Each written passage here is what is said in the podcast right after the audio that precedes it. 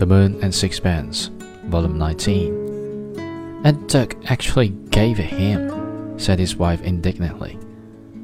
I was so taken aback, I didn't like to refuse. He put the money in his pocket, just nodded, said thanks, and walked out.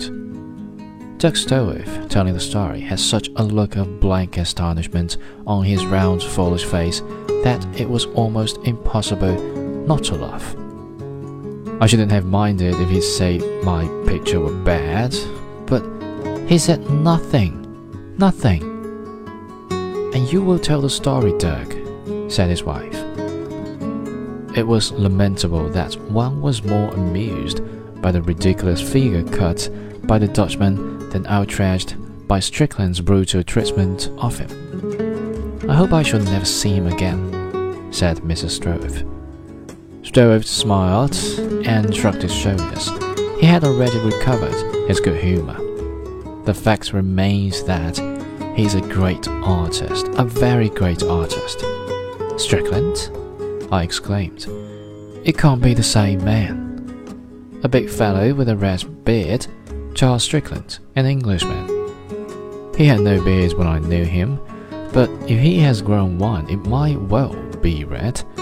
The man I'm thinking of only began painting five years ago.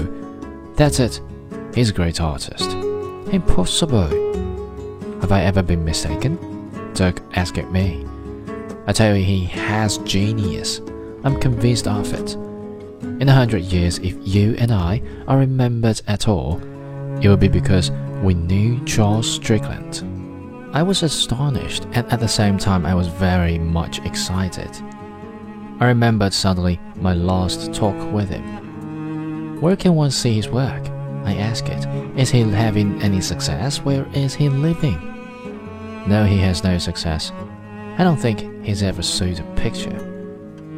When you speak to men about him, they only laugh. But I know he's a great artist. After all, they loved as Manet. Corot never sold a picture. I don't know where he lives, but I can take you to see him. He goes to a cafe in the Avenue de Clichy at 7 o'clock every evening. If you like, we'll go there tomorrow. I'm not sure if he wishes to see me. I think I may remind him of a time he prefers to forget. But I'll come all the same. Is there any chance of seeing any of his pictures?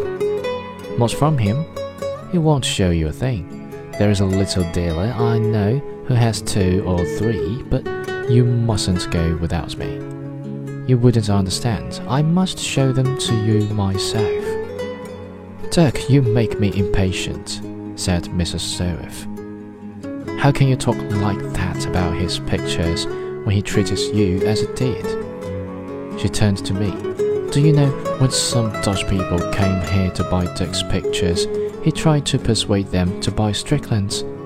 He insists on bringing them here to show. What did you think of them? I asked at her, smiling. They were awful. Oh, sweetheart, you don't understand. While your Dutch people were furious with you, they thought you were having a joke with them. Dirk took off his spectacles and wiped them. His flushed face was shining with excitement.